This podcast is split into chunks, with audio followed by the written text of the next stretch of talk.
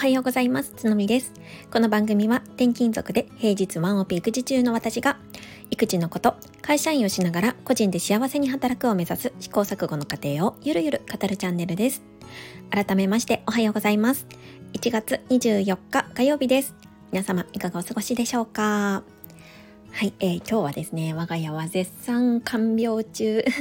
の一日になりそうです。もうなんか最近本当に風邪とかインフルエンザとかコロナとかが流行っていて看病中だよっていう方も多いんじゃないかなって思うんですけれどももしねご自身が体調を崩されていたりとか家族が体調を崩していて看病中の方は一緒に頑張りましょう。はい、えー、そんな感じでね今日、えー、お話ししたいことっていうのが、うんとね、タイトルに「あなたが伝えたい情報と受け手が欲しい情報を考える」っていうような感じで、うん、あのつけようかななんて思っています。でこれはまあ一見するとね発信に関するお話かなっていうふうに思われるかなと思うんですけれども、えー、発信もに関してももちろんなんですけれども、えー、日常生活においてもねちょっと適用できる内容かなって思いましたのでお付き合いいただけると嬉しいです。はい、えー、私がね今日このお話をしようと思ったきっかけは、えー、ボイシーでパーソナリティの整理収納アドバイザーのマーチさんという方のね放送を聞いたからです。でその内容にすごいねあの刺さりまして、えー、共感したんですね。うん、でまだこの放送聞いてないよという方のために概要欄にリンクを貼らせていただきますので、えー、聞いてない方はぜひぜひこちらも合わせて聞いていただけると嬉しいです。えー、マーチさんはですねあの主に、えー、発信に関しての文脈でお話をされていました。はい。で、今日私がお話ししたいっていうことは、もちろん発信もそうなんですけど、えー、子育てや、えー、夫婦関係においてもまさにそうだなっていうふうなところです。で、まあ、どういう内容だったかっていうとね、まあ、あの、情報発信をする上で大切なことって、その場所とか、その人、誰に対して言うのか、どの場所で言うのかっていうのをちゃんと考えた上で発信していった方がいいよっていうものなんですね。そう、そうしないと、刺さる人に刺さらない っていうことが起こってくるっていうところです。であの本当にね私このお話はまさにそうだなと思っていてというのもねあの私は、まこのスタンド FM から発信活動を始めたんですけれども4ヶ月前からインスタグラムを始めて、えー、インスタグラムでは主に子育てのこと。でここのスタンド FM においては、まあ、子育てのこともお話はするんですけれどもそれ以外でね結構幅広く、まあ、情報発信に関することであったりとか私は将来個人で働くことを目指したいなっていうふうに思っているので、まあ、そういったねお話の試行錯誤の過程とかも話していたりします。でえっ、ー、とマーチさんという発信者の方は、まあ、インスタグラムのでね何十万フォロワーっていうすごい、まあ、あのインスタグラマーの方なんですけれども、まあ、その方が、えー、インスタグラムの中のストーリーズでご自身のボイシーの放送の共有をするにあたってちょっとねあのなんだろう。工夫していることをあの放送内でお話をされていたんですよね。で、マンチさんもボイシーの中では整理収納アドバイザーとしてのお話だけではなくっていろいろな観点からお話をされているパーソナリティさんです。うん、で、そのマンチさんは、えっ、ー、と、ただインスタグラムにおいてはやっぱり整理収納とかそういったね、あの関連の発信が多いので、インスタグラム内のフォロワーさんっていうのは何を求めているかというと、やっぱり整理収納の話を求求めている方が多いんですよね。で、そんな中で、えっ、ー、と、ボイシーの全然整理収納と関係ないお話を流したところで、その反応率ってすごく低くなるっていうお話でした。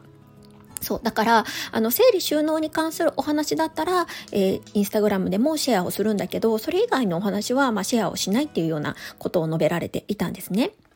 そう、実はね、これ、あの、手前味噌ではあるんですけれども、私自身もまさに最近、そういうような形で、えー、情報のシェアをしていました。うん、なので、だからこそね、すごいわかるわかるっていうような感じでね、本当にあの、おこがましいというか、あの、恐れ多いんですけれども、思っていたわけです。まあ私はね、あの、たった、まあ本当にほんの4ヶ月前から発信を始めた、インスタグラムの発信を始めたものなので、まあそんなものがね、何を言うっていう感じではあるかと思うんですけれども、まあここからは私の、まあ、工夫をお話しさせてもらいたいなって思います。と、私はさっき言ったように、インスタグラムではね、まあ、子育てメインでお話をしているんですよ。そう。で、あのーと前まではこのスタイフのどんな放送もね比較的あのストーリーズでシェアをしていました。うん、でマーチさんが言うように私もねやっぱりクリック率っていうのはすごい低いなっていうのをその当時から思ってたんですね。そうで、まあ、これに対してちょっとねあのどうしようかなって思っていってちょっといろいろね相談をしたところあえて全部はやっぱり共有しない方がいいっていうことでした。まあ、なぜかというとやっぱり今ってね情報過多の時代なんですよね。みんなも情報で溢れ返ってる。だからもういらない情報っていうのはすぐスクロールされてしまうわけなんです。うん、でかつインスタグラムっていうのは基本的に皆さんこうリラックスしながら本当に基本何にも考えないでこう見ていることが多いと思うんですよ。うん、なんかこうテレビを見ながらやったりとかね。本当にこう駅の合間隙間時間で、まあ、パッパッパッと見るっていうことが多いと思うんです。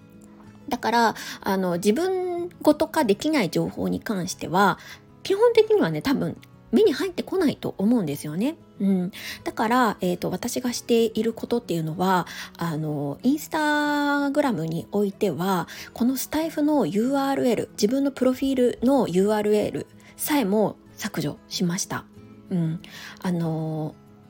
多分ねみんなは必要ないって思ったからなんです。今まではプロフィールにねリンクいくつも載せられるので載せていたんですよ、うん、なんですけどあえてそれを削除しました。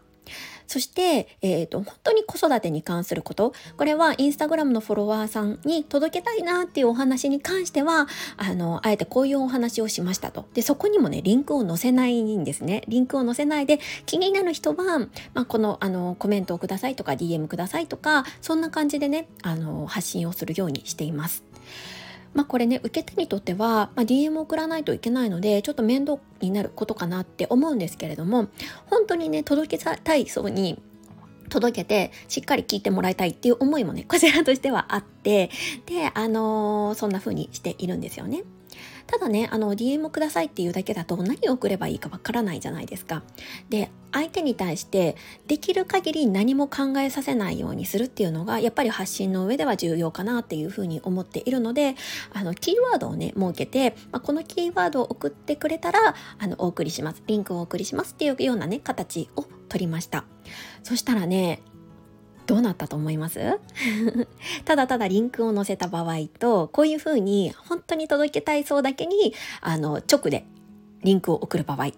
まあね後者の方が正直面倒なんですよ。リンクをパッて載せちゃった方が聞きたい人が聞けるかなみんなが聞けるかなって思うじゃないですか。そうなんですけど結局ね後者の方 DM を送ってもらってもらって聞いてもらうっていう方が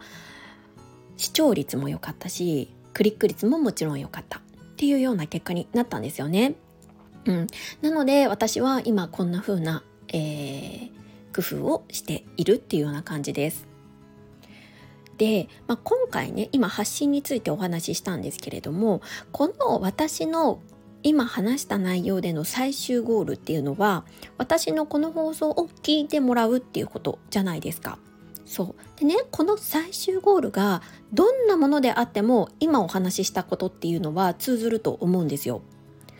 どういうことかっていうと例えばねプライベートにおいて夫に週末一人時間をもらおうっていうゴールがあったとするじゃないですか。そう。でね、これこれがゴールです。一人時間をもらうっていうことがゴール。そうなった時に、いつどのタイミングでどういった感じで話を出すかって、これすごいやっぱり重要なんですよね。これはさっきお話ししたあのインスタグラムでどのタイミングでどういう層に届けたいかどういう内容を届けたいかっていうこととイコールなんです。どういうことかっていうと,、えーと、例えばね夫が帰り仕事の帰りにねわざわざ疲れている時にあの一人時間欲しいんだよねって私が話を持ち出したらどうなると思いますかね、まあ、もちろんねその時にねまあいいよって言ってくれることもあるかもしれないんですけど可能性としてはちょっと低くなるじゃないですか。そうじゃなくって例えば思考がクリアな朝とか機嫌がいい時こんなタイミングを見計らって同じ話をするそうすると多分ね結果って変わってくると思うんですよね。これはタイミングを変えたっていうだけなんですけれどもあの結構ねこれ変わると思います。要は仕事で疲れているタイミングで私が一人時間欲しいっていう交渉ってその情報って夫にとっては欲しい情報じゃないんですよね全く。うん、でやっぱりそう考えた時にまだ、うんと、思考がクリアで自分自身にも余裕がある時であればあの私の願いを聞いてあげようかなとかあ今妻はどういうふうなあの気持ちでどういうふうなことを希望しているのかってあの分かる方がいいじゃないですか。ごめんなさいちょっと説明下手だったな。意味わかりますかね。でねこれは今プライベートについて話したことなんですけど例えば営業のお話おお仕事をしている場合とかでも同じことが言えるかなって思います。えっと、私前職がね営業だったのでちょっとね よく営業の仕事の例えをすることが多いんですけれども例えばお客さんにねアポを取った場合と取らない場合これでも違うと思うんですよ。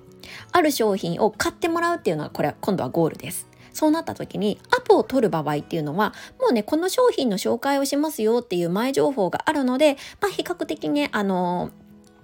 そのゴールには達成しやすいかなって思うんですけれど、まあ私以前ね、あの飛び込み営業っていうのもやってたんですよ。これはつまりアポを取らない、もう突然突撃ですね。突撃であの商品を買ってもらうっていう場合です。でこの後者の場合はねすごいやっぱり制約率っていうのはぐっと低くなるわけなんですね。最初の接触での、まあ、当たり前ですよね。相手にとってもうその、えーと、商品の情報って欲しい情報では全くなかったわけです。それを急に持っていかれたらびっくりしちゃいますよね。なのでもちろん最初の、えー、訪問時には商品の話はしない。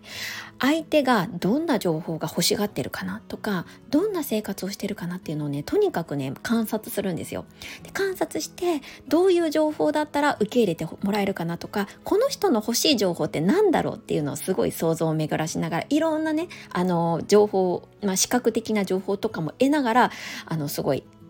考えていきます。で、2回目の訪問時にその欲しいであろう情報を持っていく。こんな風にね、あの、していくと比較的自分が達成したいゴール、つまり商品を買ってもらうっていうゴールにはたどり着きやすいっていう風に思うんですね。そう、だから、あの、発信っていう、えー、文脈だけでもなだけでなくってこういうふうにプライベートにおいても仕事においてもどの情報をどのタイミングでどういった層に流すかっていうのはすごいやっぱりね大切だし自分自身のねゴールをより早く達成してくれるんじゃないかなっていうふうに思いました。いかがでしたでしょうか？そうそう相手がね欲しい情報を考えてねあの行動するとあの割とねあの早く自分のゴールが達成できるよってお話だったんですけれども意外にねこれね難しいんですよねそうこれ私もよくやっちゃうんですけど特にプライベートの時。さっきの例に挙げた夫がねもう明らかに疲れていてあの私の話というよりもむしろ多分相手が相手は私に話を聞いてもらいたいっていうタイミングで自分の要求を通そうとする、うん、そういう時ってあるんですよね。そうそうするとねもう大体うまくいかないんですよ、うん、なんかちょっと口論っぽくなっちゃったりとかなんかあの欲しい私が欲しいねあの反応が返ってこなかったりっていうことがすごい多いんですよね。そうだからそういう時は伝えたいっていう気持ちをぐっとこらえてあえて伝えない。それで違うタイミングで伝えてみる、うん、これだけでねだいぶ変わることが多かったので今日お話ししてみました。発信をされている方もされていない方も何らかちょっときっかけになったら嬉しいなと思います。はい今日は今日はちょっと長くなってしまいましたがここまで聞いてくださってありがとうございます。今日も素敵な一日をお過ごしください。それではまた次回。